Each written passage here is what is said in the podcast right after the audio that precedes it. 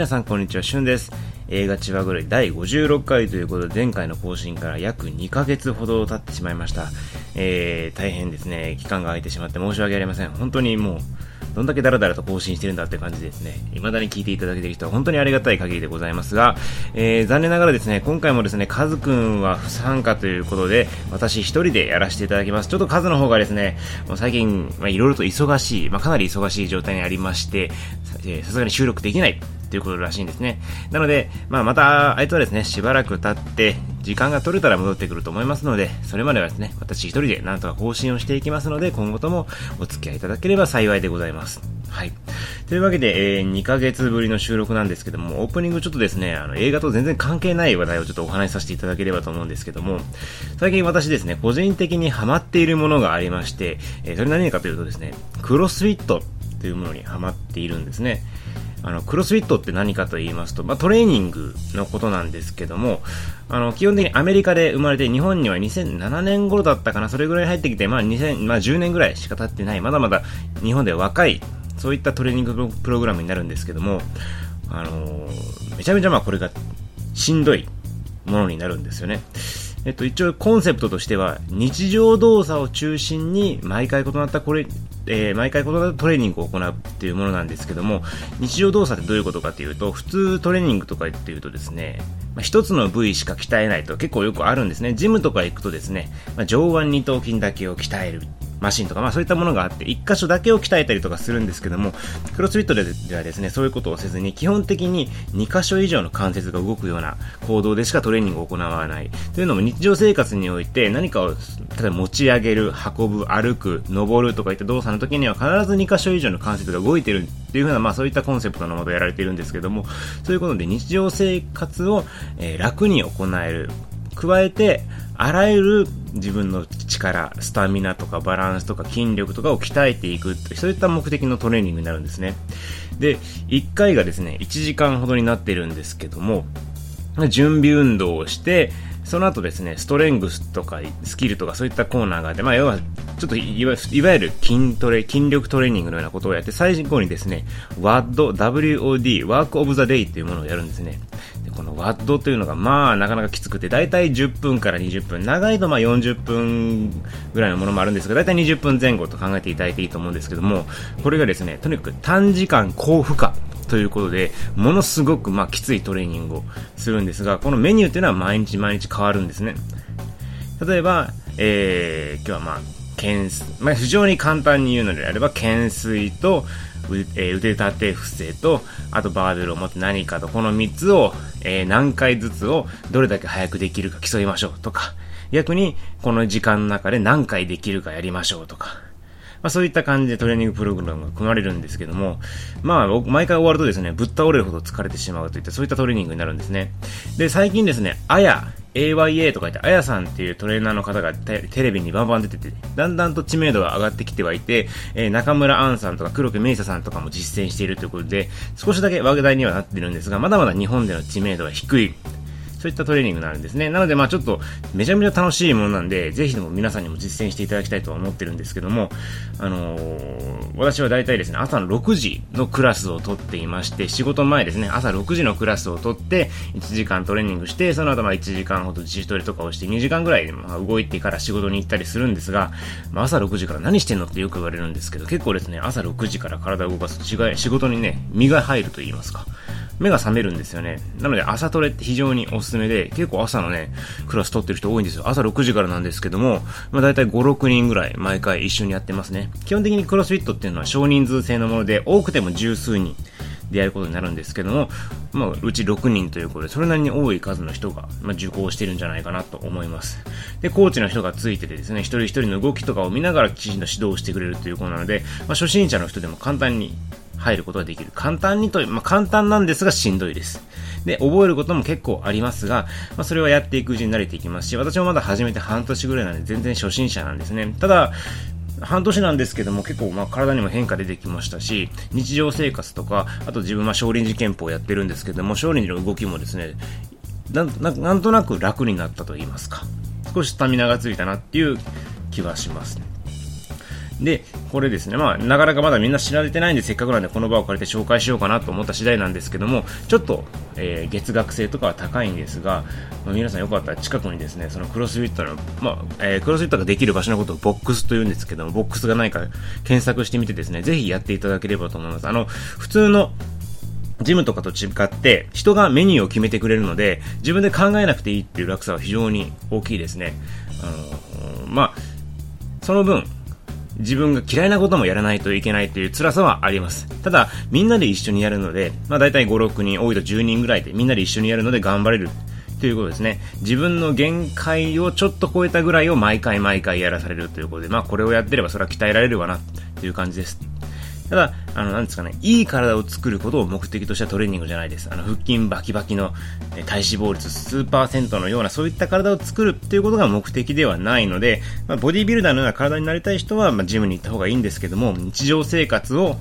まあ、楽にしたいですとか、自分のポテンシャルを上げたいとか、あと運動不足を解消したい。運動不足解消したい人は多分一番おすすめですね。ジムとかだと本当にあの、サボってしまうことがいくらでもあるんで、クロスフィットだとサボれないからですね。本当にしかも1時間で終わるというのはめちゃくちゃいいです。あのー、知ってる人もですね、健康診断の血液検査の結果が悪かったから、それで運動を始めてクロスフィットを始めたら改善したっていう人もいますので、あのー、非常におすすめでございます。はい。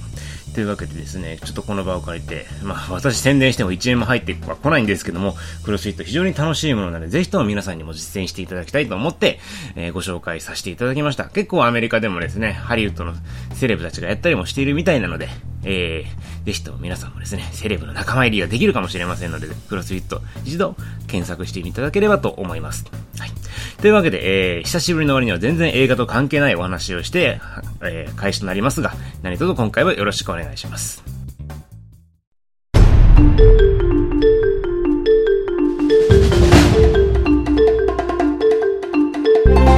ではですね、今回話題の映画を1本ご紹介ということで、今回ご紹介するのはクリストファー・ノーラン監督最新作、ダンケルクですね。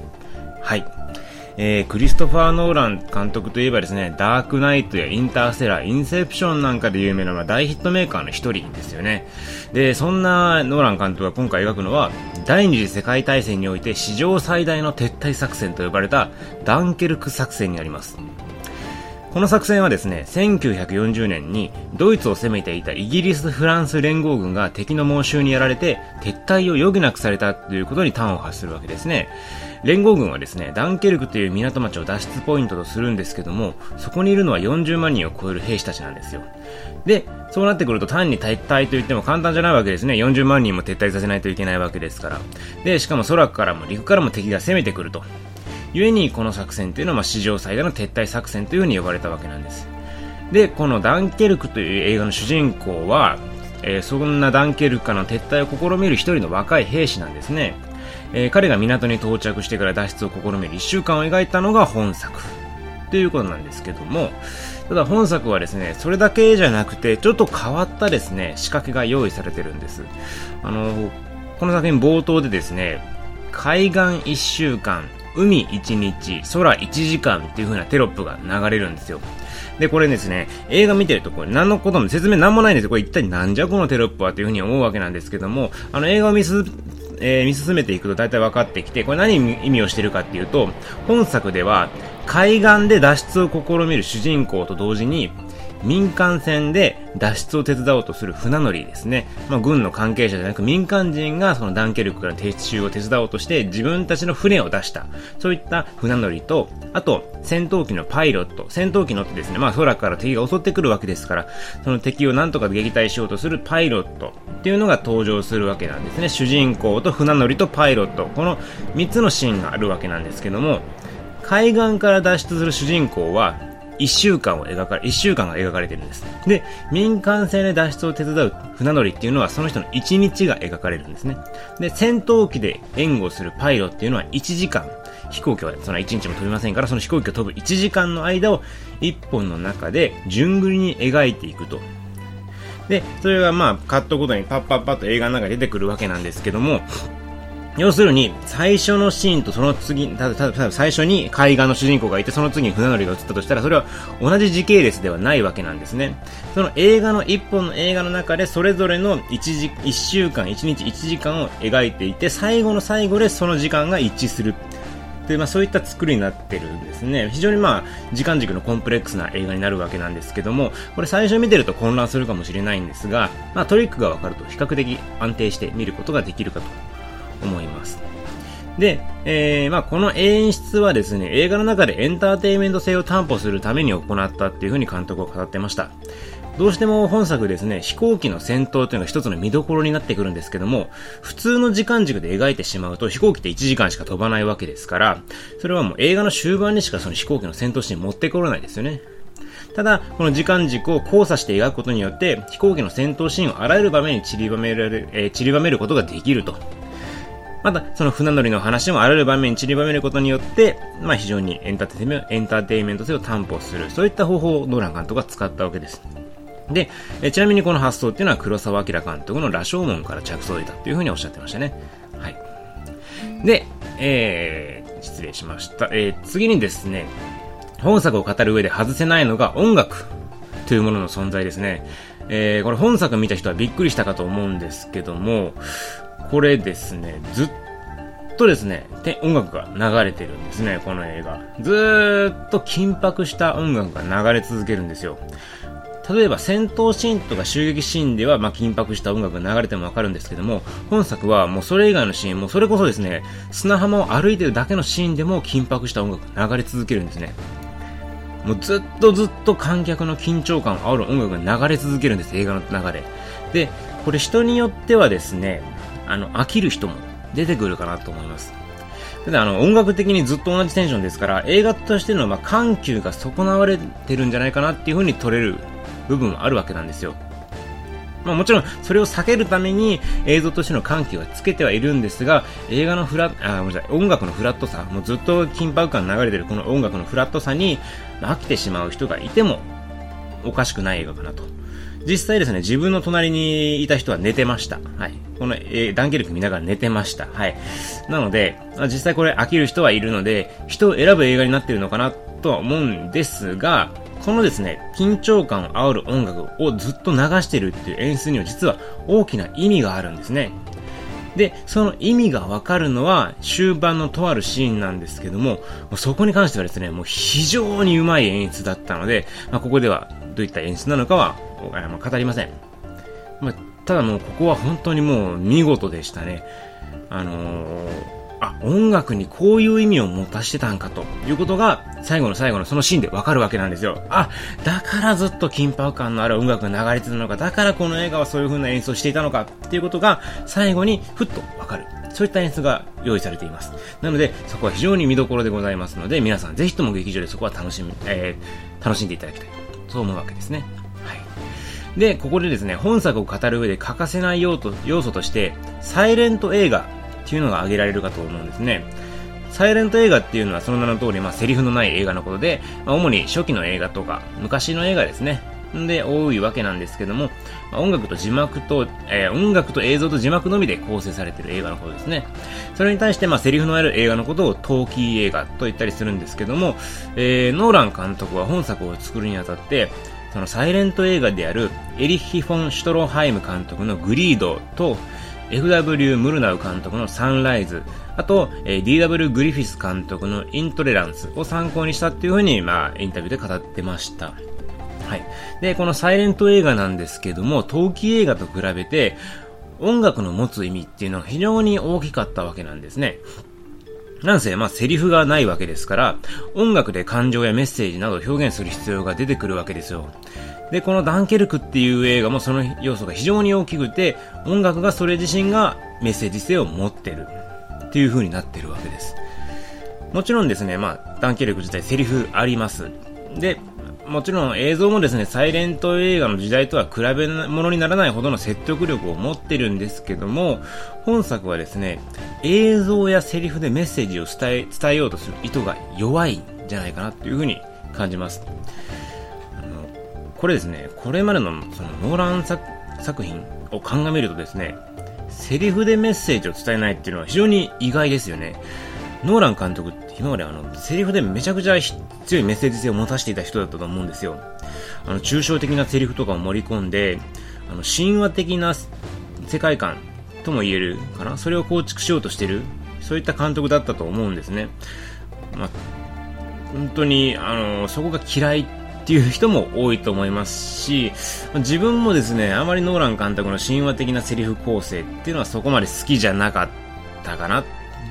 という気はします。あんまりそのセリフダラダラとして、その抽象的な表現でメッセージを伝える感じが自分としてはあまり合わないなと思う部分が多々あったんですが、それが一変して本作ではですね、セリフっていうものがその本当に具体的なんですね。その情報提供に終始してるんですよ。現状が一体どうなってるかっていうことを説明するためのメスセリフであって、その映画としてのメッセージを強く伝えようっていう、そういったものはもうほとんどないんですね。うん、この、これは本当に素晴らしいというか、ノーランらしくないかなっていう感じがありました。もちろんメッセージ性のあるセリフっていうのは存在するんですが、それがまたですね、本当にごく一部なんですが、非常にその一部だけで強烈な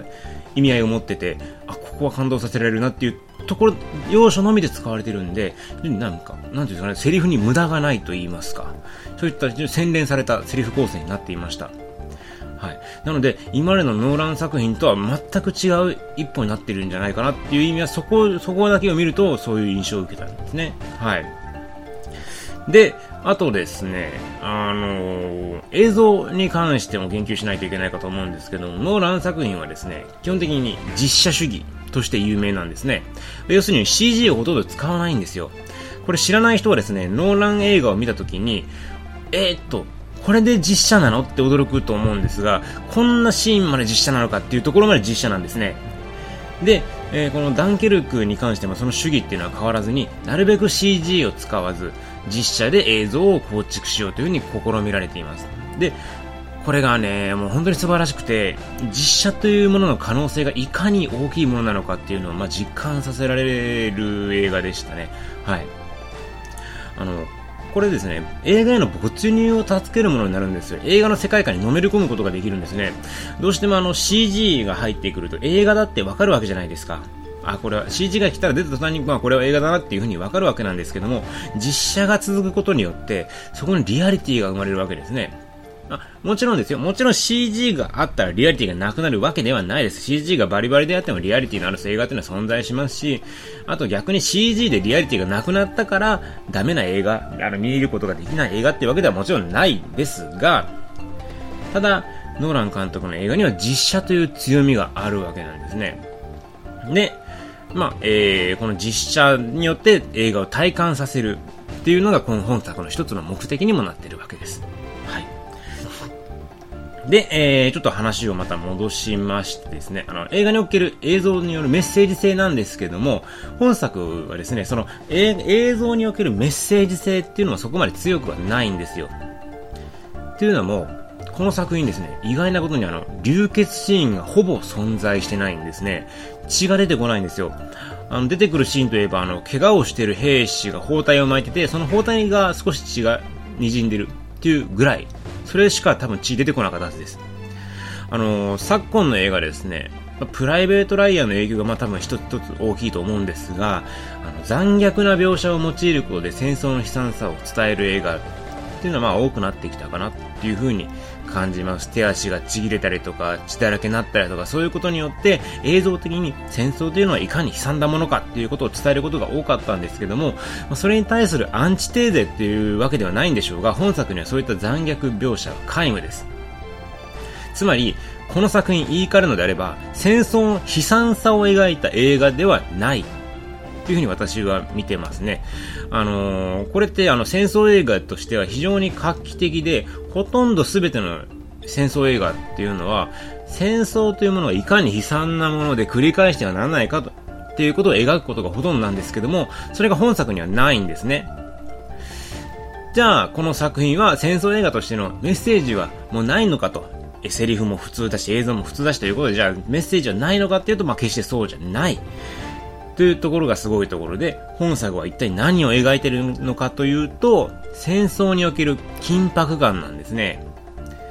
いかに戦場という場所が緊張を強いられるかを本作では徹底して描いてるわけなんですよ。このシンプルさっていうのは、あの、ノーラン監督の、なもう、作品としてはもう意外中の意外ですよね。もう、従来の戦争英語としても異例なものになってるわけなんですよ。もうシンプルなんですよ。本当にメッセージが一つ、このシンプルなメッセージに終始してるわけなんですけども、まあ、もちろん他のメッセージも存在はしてますよ。ただ、この緊迫さということを一つメッセージとして主軸に置いていることによって非常に見やすい映画になっています。はい。エンタメ性もめちゃくちゃ強くなってるわけですね。その分、メッセージ性が薄いわけではないんですが、あまり複雑にしないことによって、非常にエンタメ性の強い戦争映画になっていました。でも、それでもですね、感動させるシーンっていうのもある、ちゃんとあるんですよ。それがあの船乗りのとあるシーンなんですけども、これがまた素晴らしかったんですね。あの、船乗りがですね、途中で漂流してる兵士を拾うんですね。で、この人はですね、あの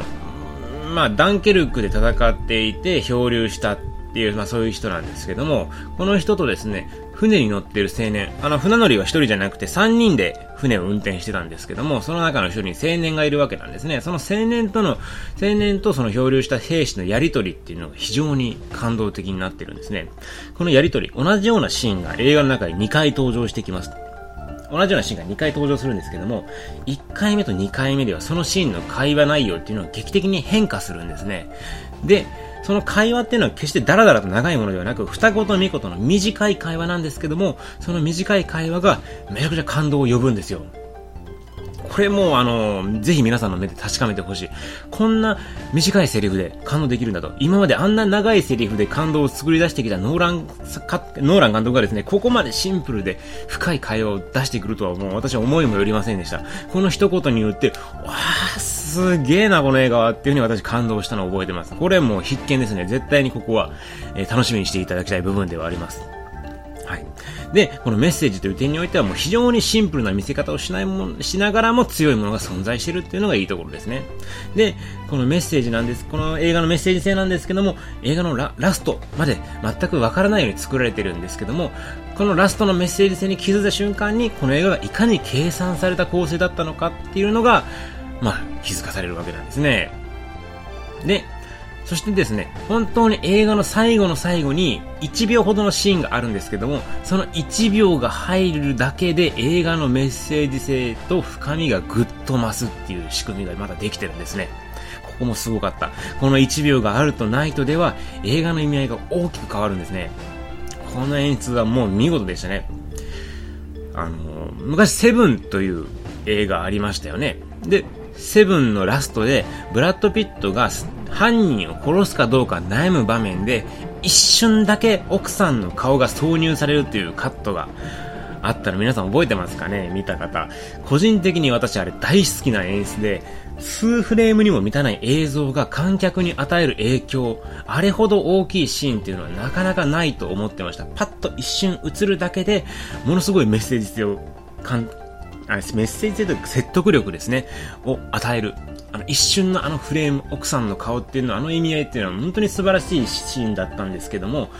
このダンケルクにおける最後の1秒というのはそれに匹敵するぐらい素晴らしいものだったというふうに私思っています。この1秒は本当に感動しました。あのノーラン監督ってこういうこともできるんだなっていうふうに本当に、なんでしょうね、感服しましたね。はい。私の中であの少し評価凝り固まってたノーラン監督なんですけども、まあ、本作では本当に新たな可能性を知らしめたかなと、まあもうそう言わざるを得ないですね、本作に関しては。あの、個人的にダンケルクはもう今年のベスト5にはまあ入ってくるでしょうね。めちゃくちゃ面白かったです。ただ、好き嫌いは少しあるかと思いますが、もう私としてはもうぜひとも見ていただきたい一本ですね。で、本作はもう映画が、あ、ごめんなさい、音楽が大きな意味を持つ映画ですので、映画館のような音響設備の備わった環境で見ないと意味がないわけなんですね。あの、ゼログラビティって映画ありましたけど、あれぐらい映画館で見ないと意味がない映画になってるんじゃないかと思います。というのも、このダンケルクは、あのー、体験型映画として作られてるんですね。これ、監督がそもそも映画を作ろうと思ったのが20年以上前なんですけども、自分でですね、あの、船出してダンケルクに行こうとしたら、あの、思った量の2倍ぐらいの時間かかってしまったと。その、なんてしんどいんだ、この出し、この移動はっていう、その体験を映画化にしたかったみたいです。はい。なので、監督が体験したその大変さっていうものを観客にも味わってもらいたいっていうのが根本にあるものですので、これは観客にいかに脱出するものが大変なのかっていうことを体験してもらうために作られた映画なんですね。で、あの、サイレント映画っていう話をしましたけども、そもそも、あの、映画ができた頃は、やっぱり、その、現実と映画っていうのは境目が非常に曖昧なものだったんですよね。あの、映画できたばっかりに、ラ・シオタ駅の列車の到着っていう映画ありましたけど、あの、それ、列車に、列車が駅に到着するだけの映像なんですが、それ見た時に関係が、あの、会場から逃げ出そうとしたと、本当に列車が来たと思って逃げ出そうとしたっていう風な、まあ、逸話があるわけじゃないですか。だから、あの、最初期の映画っていうのはもちろんストーリーも少なくて日常的な風景を映すものでしたし、あの、現実との境目っていうのはやはり当時は希薄だったと思うんですね。なので、まあ、サイレント映画を参考にしたダンケルクっていうのもそれと同じように観客と映像の境界線を非常に薄くしようと試みた映画であると思います。で、それを体験するっていうのはやっぱり劇場でないとできないことだと思いますので、ぜひともですね、皆さんの108分をダンケルクにということで、まあ、ローラン映画にしては短めですので、気軽に足を運んでいただければと思います。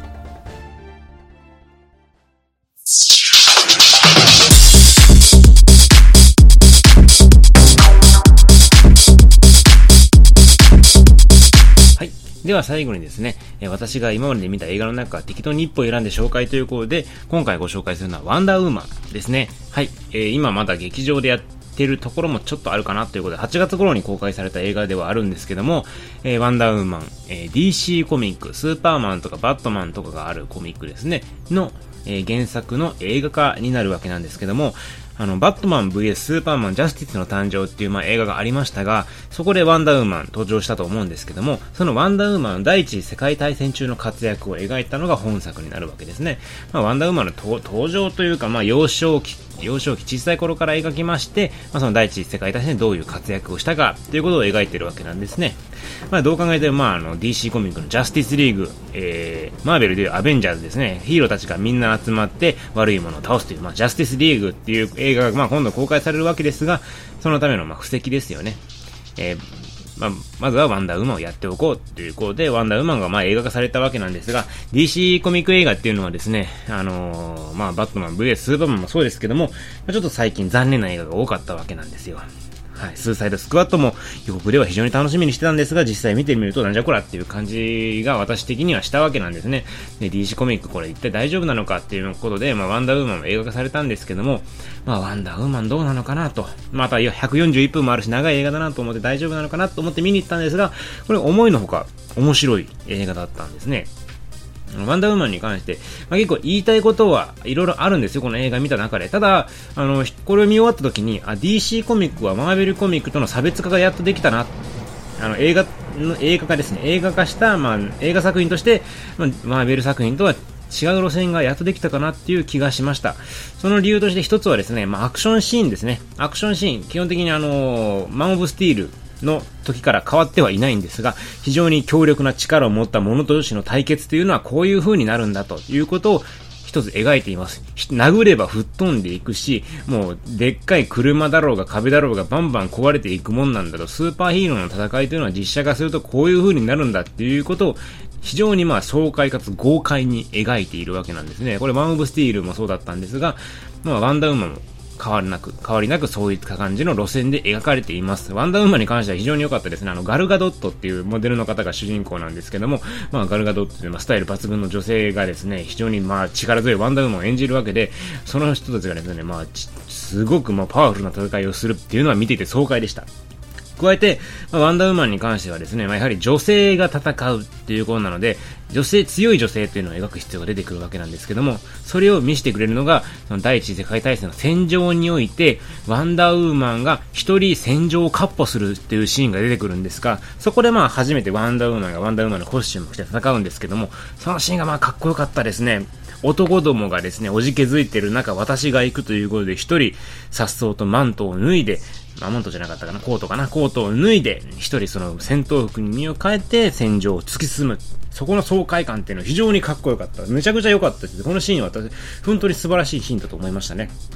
はい。だから、まあ、そこまでちょっと時間がかかりすぎるっていうのは、この映画の欠点の一つではあるんですが、まあ、あの、従来の DC 作品に比べて非常に爽快感のあるシーンというのが増えていたかなっていう気がします。加えて、本作はですね、あの、マーベルコミックと主人公のあり方の違いというのが出てきたかなと思います。今回主人公、もちろんあのヒーローとして悩むんですけども、悩むのはですね、アイデンティティの問題ではなく自分の行動に関して悩むわけなんですね。自分は一体どういう行動を取ればいいのか、ということに関して、ワンダーウーマンが悩むっていう映画になるんですけども、マーベルコミックの場合はですね、自分が一体どういう存在なのか、どういう存在であるべきなのかっていうことに対して、要するに自分のアイデンティティに対して悩むっていうヒーローが多かったっていう風に感じます。というのもですね、あの、スタンリー、マーベルの、まあ本当に重鎮なんですけども、スタンリーはですね、そのヒーローを作るときに、ヒーローっていうのは一個人、普通の一般人と変わりないんだっていうスタンスを持ってるわけなんですよ。だから、普通の人と同じように悩む、普通の人間であって、たまたまスーパーパワーを持ってるだけの普通の人間なんだ。っていうのが、